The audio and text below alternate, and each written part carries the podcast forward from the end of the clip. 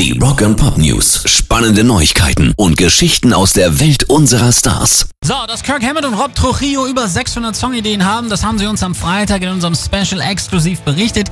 Jetzt sickert durch, dass auch Frontmann James Hetfield die Zeit nach seinem Entzug plus den Lockdown genutzt hat, um neue Texte zu schreiben.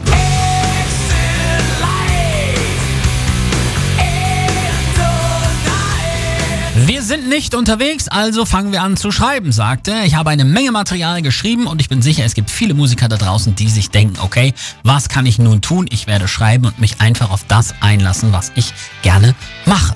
Also, dann setzt euch doch jetzt zusammen, vermixt eure Ideen und dann ran ans neue Album. Wird Zeit. Rock and Pop News. Ungewöhnliche Töne von Twisted Sister Frontmann Dee Snyder. Er hält gar nichts von der Guns N' Roses Reunion, sagt er. Ich bin ein Fan von Guns N' Roses, aber ich bin enttäuscht, dass Steve Adler nicht da ist und Schlagzeug spielt. Ich habe Filmmaterial gesehen, auf dem er der Band beitritt und das ist so fantastisch. Ich weiß, dass er einige körperliche Probleme hat.